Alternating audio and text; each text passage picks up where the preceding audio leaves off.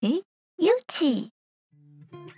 他就说了，其实你要去分辨。事实跟过度刺激，什么是事实？就好比刚刚那件事情好了，我拒绝了我朋友，就是带他去火车站，那他说了没关系，这两件事情就是事实。那过度刺激是什么？就是我觉得朋友会因此讨厌我啊，从此不再约我出门啊，或是到处跟别人说我是一个难搞的人，这就是过度刺激。那书中就说了，如果你开始意识到。有这种过度刺激的情况出现的话，你就要学会停止。不知道会不会有听众觉得好像很理所当然，可是当我看到这个方法的时候，我才就是我整个人就是恍然大悟，我才会发现说，原来我那些过多的想象就是一直在折磨自己，一直让自己心情不好。所以我最近就一直努力想要用这个方式放过自己，就是不过真的做起来是蛮困难的。Hello，大家好，欢迎来到平平有奇，我是 Leslie，我是 Chrissy，我们是屏东大学的学生，在有奇节目里，我们将与大家分享我们对屏东的记忆，让译文贴近大众的生活。如果你喜欢享受一个人，我们推荐你一起来开讲系列，由主题讲师为你带来深入的内容。如果你希望轻松地吸收译文知识，我们推荐你译文知多少系列，透过有奇与译文工作者之间的聊天，走进译文产业。又或者你希望拥有更多休闲，欢迎收听闲话配家常系列，与有奇团队聊日常、交朋友。脸书、IG 搜寻平平有奇，按赞追踪，任何最新更新都不会错过。也欢迎锁定每月一次的直播活动，与有奇互动哟。有奇节目在 SoundOn、Spotify、KKBox、Apple Podcasts、Google Podcasts 都有上架，现在马上订阅我们！平平有奇，翻转你对屏东的平平无奇。Hello，大家好，我是平平有奇的后置 Henry，有一点小紧张，就是大家可能很少在节目里听过我的声音，就如果我们有奇有直播的话，我也很少很少参与。哎，不对，应该是几乎没有参与过。我可能都是在直播区里面狂回应贴留言的那个人，因为我们平常主持都是 Leslie 跟 Chrissy 嘛，那就是我们觉得他们两个的口条是最好的，那声音也是最好听的。不过，哎，就是大家听到现在可能有感觉到我讲话会有点口齿不清，再加上我现在。其实戴着牙套，对，就是在矫正牙齿，可能会更模糊，就可能要麻烦大家多担待。好，那不知道大家有没有听了有其实验室的第一集，也就是我们的美编温妮她的单人特辑，听她聊她一个人去看电影的故事。我那时候在剪，就觉得怎么大家都这么厉害，就是声音很温柔。就如果有关注啊，因为我自己是会。分享我们连书的贴文，那我就会去形容我当下剪辑时第一次听到的感觉。那我就会觉得，Winnie 她其实是，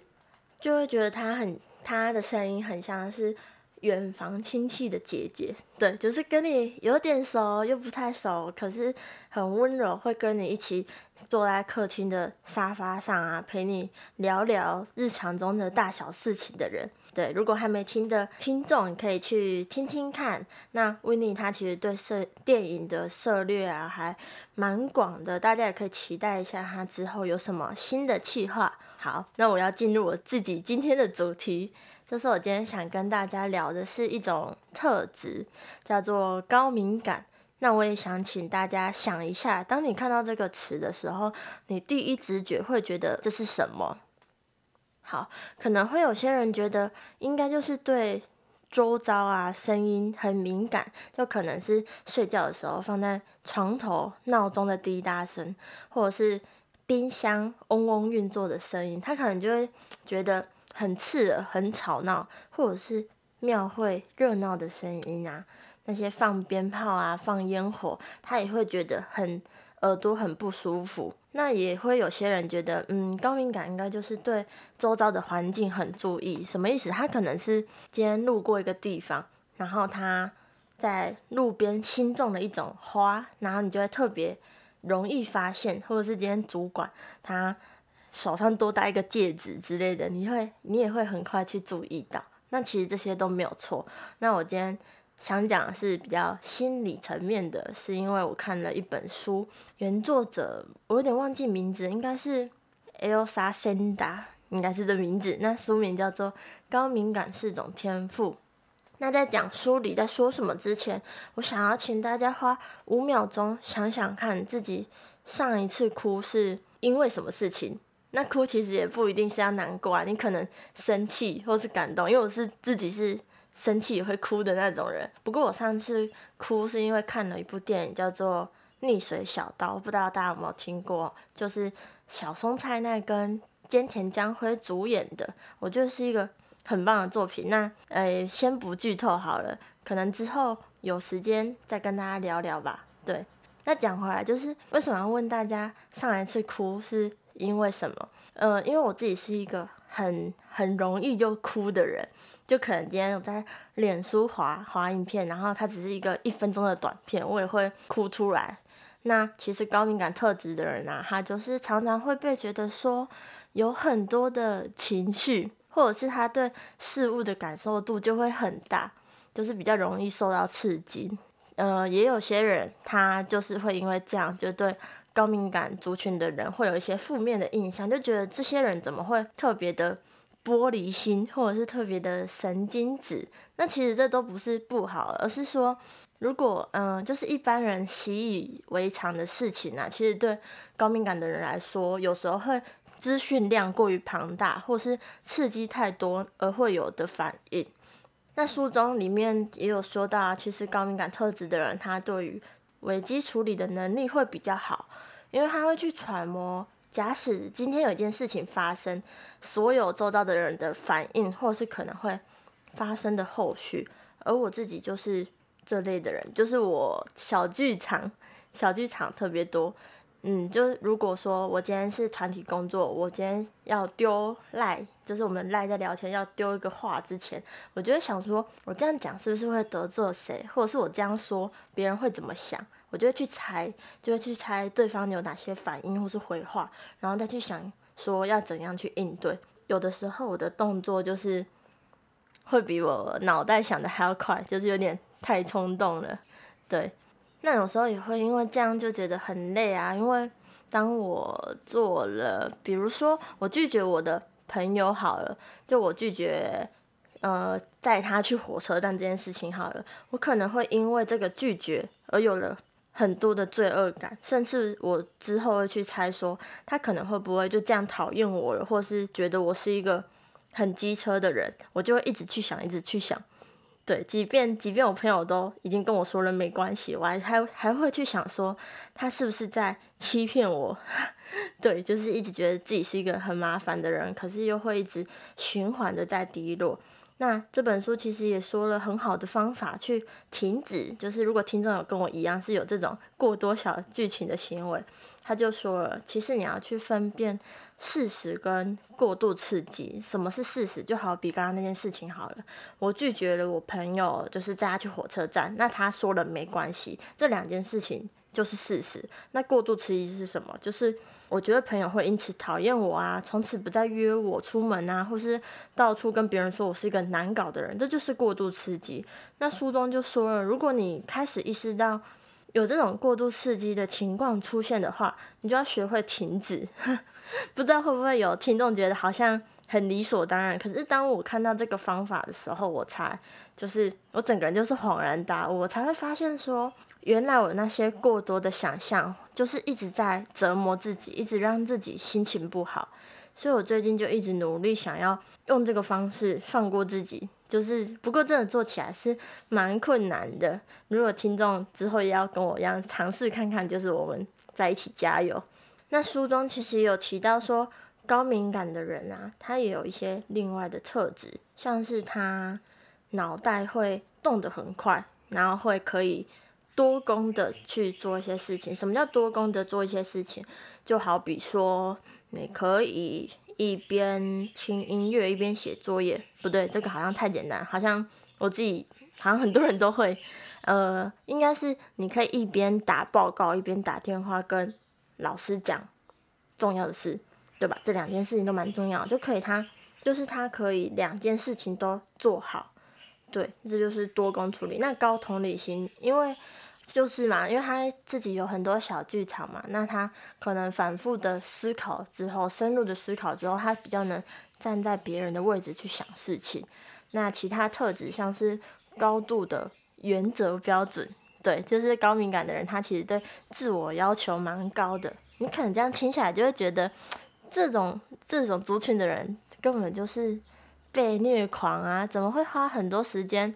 去处理一些外在的刺激，然后本身对自身的要求又很高？不过他们如果达不到标准，很奇怪的是，他们反而会定一个更高的要求去要求自己，有点奇怪，对不对？因为像我自己好，如果我今天定的目标我达不到，我就会觉得，嗯，一定是我不够努力，那我就要定一个。更高的目标去达成它，然后来证明自己其实是最努力、更努力的那种人。不知道大家能不能理解这种想法？那如果嗯不能理解也没有关系，我们这边其实有一个小方法，就是让自己比较能够去处理这种状况哈。因为他就是书中有说到，如果你有这种状况的话，就是你应该要试着留一段空白给自己。什么叫留一段空白给自己？嗯，讲白话一点，应该就是要适当的休息。我不知道有没有人是这样，就假如说你今天做一个期末报告，可能你做了三个小时还没做完，然后已经晚餐时间已经过了，你肚子超饿，可是你就是。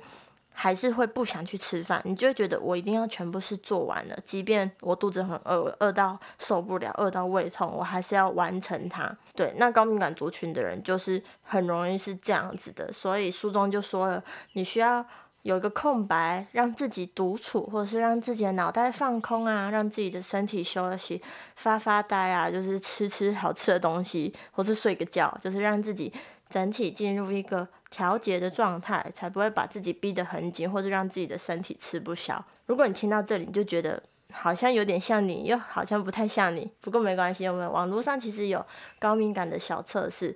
嗯，你可以上网搜寻看看。你常常直接打高敏感小测试，它第一个就会跳出来。那里面的问题其实蛮多，嗯，也不太多，四十八题，对，点一下就点完了。那里面的问题包括说，气氛如果现场气氛一边僵啊，会不会想逃离现场？旁边的人发怒，就算不是对自己，还是一样会有压力，或是比起假日，比起自己一个人独处，更想跟朋友出去玩之类的，等等，四十八种问题。那等你全部做完之后，他其实会给你个分数。我记得好像是超过六十分还是七十分，就代表你是个高敏感的人。那我自己测验的分数是八十三分。对，就是书中的那些小方法，希望我之后都可以真的去做到，并且实现它。那如果今天我讲的内容你还是不太了解高敏感是什么，其实也可以去买我刚刚提到的书，就是书名是《高敏感是种天赋》。那现在好像已经